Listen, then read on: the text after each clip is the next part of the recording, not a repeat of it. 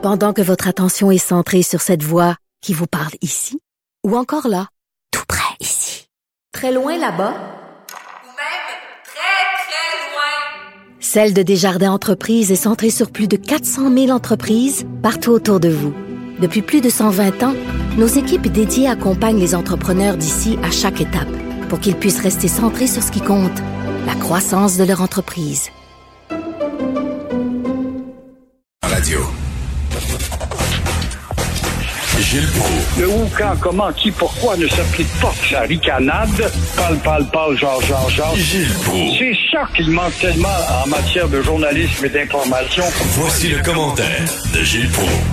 Gilles, je ne comprends pas les Québécois. Les Québécois veulent rien savoir de la monarchie. Ils veulent rien savoir du multiculturalisme. Ils veulent défendre leur langue. Ils trouvent que Ottawa ne défend pas suffisamment leur langue, mais ils veulent pas se séparer.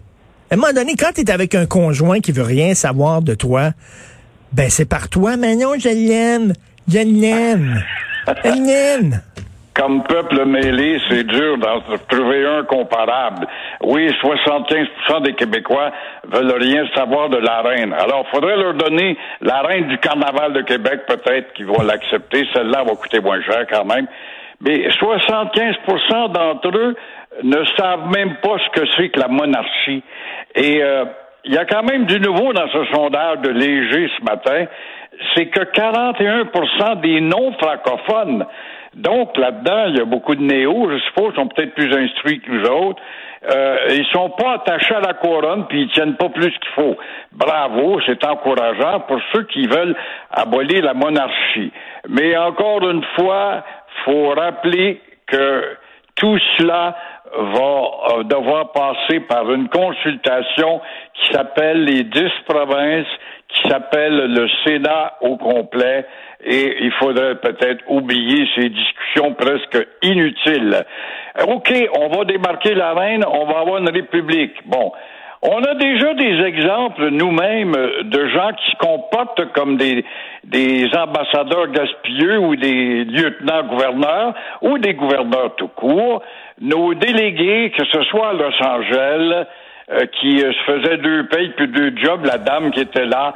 Nos délégués à New York, euh, pour il y en a un qui est devant le tribunal actuellement, ou nos ambassadeurs qui se permettent à représenter le pays et qui ne connaissent pas ce que c'est que la limite des dépenses. Alors, il y a, il y a de l'homme, il y a de l'hommerie, hein. C'est des machines humaines.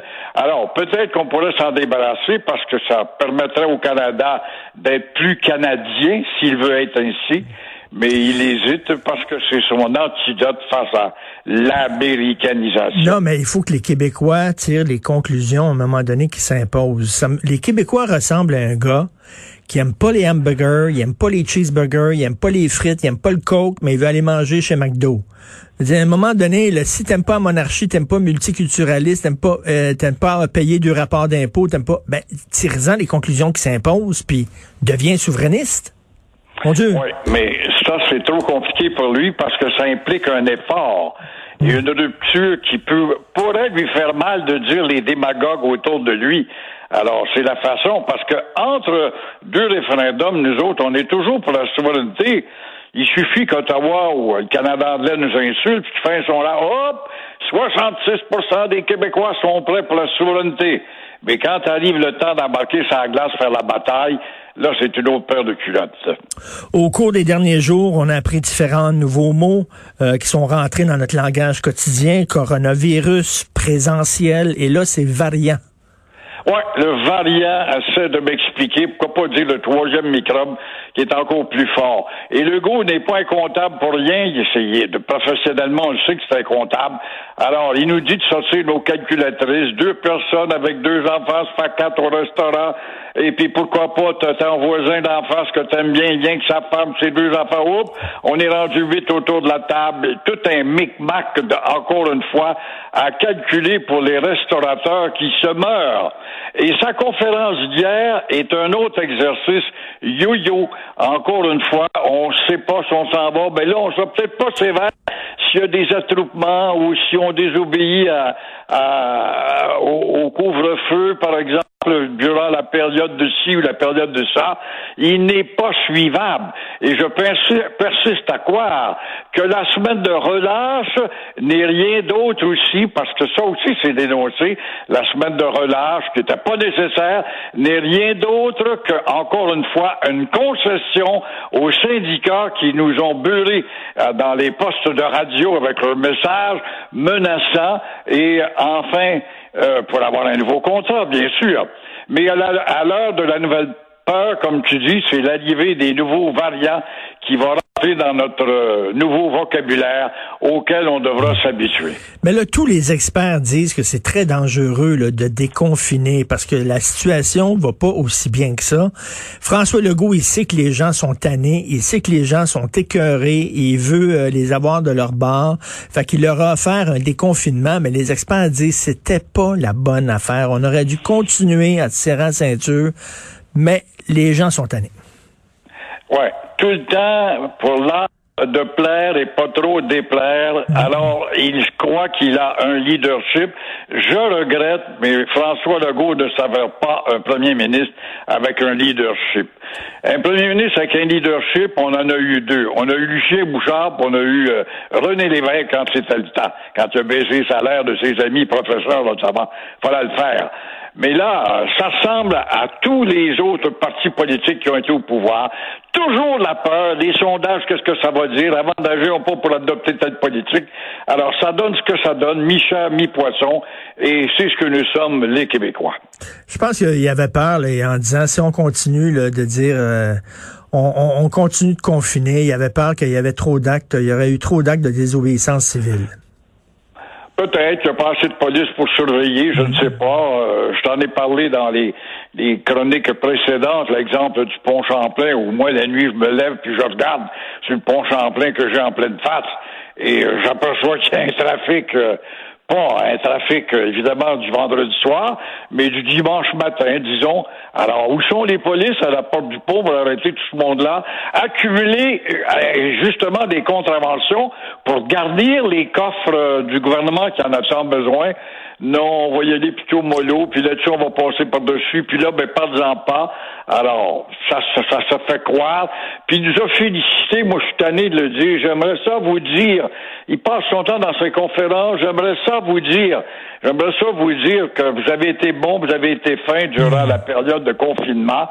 Ben ouais, on a obéi parce qu'on était un peu obéissant, mais on a notre lot de désobéissants qui est un peu plus haut comme taux de l'ensemble d'autres nations parce que plus indisciplinés. Quand les gens, moi, me l'avouent, ouais, mais on est pareil comme les autres peuples, c'est pas vrai. On est un peu plus indiscipliné, statistiquement parlant. C'est toujours un peu au-dessus de la moyenne du 5 des obéissants. Alors, si euh, on a fait quelque chose pendant la, fameuse pandémie, c'est bien de regarder la télévision, regarder Netflix, entre autres. Là, il y a un client de Netflix, il est même pas capable de se faire servir en français. On n'est pas étonné. François Pouliot, bon, c'est bien de le citer, puis il a une entrevue dans le journal ce matin, mais euh, il dit qu'il n'a pas été servi en français, puis il y a que les, les correspondantes de Paris qui peuvent lui parler que de Ligue internationale.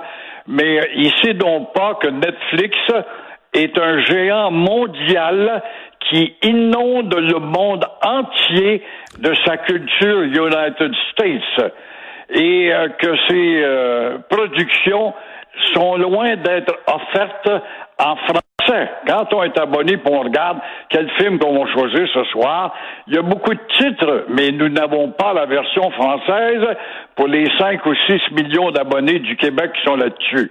Alors, on se fout du territoire, c'est une multinationale. Alors, on se fout bien du petit Québec qui peut se lamenter. Au chapitre des sous-titrages, pas si tu regardes Netflix de temps à autre, mais les sous-titrages sont en joie ou sont en mauvais français très, très, très fréquemment dans un français boiteux. Et que Netflix a promis aussi, nous le rappelons, à Mélanie Joly 500 millions à investir, on l'attend encore. Netflix est une multinationale et une multinationale, c'est plus fort que l'Office de la langue française qui ne fait rien du tout dans bien d'autres chapitres. Ben, c'est ça. L'Office de la langue française, c'est un petit caniche pas dedans qui jappe beaucoup, mais qui mord pas. Merci. Très belle image, effectivement. Merci Gilles. Bonne journée. On se reparle demain. À demain.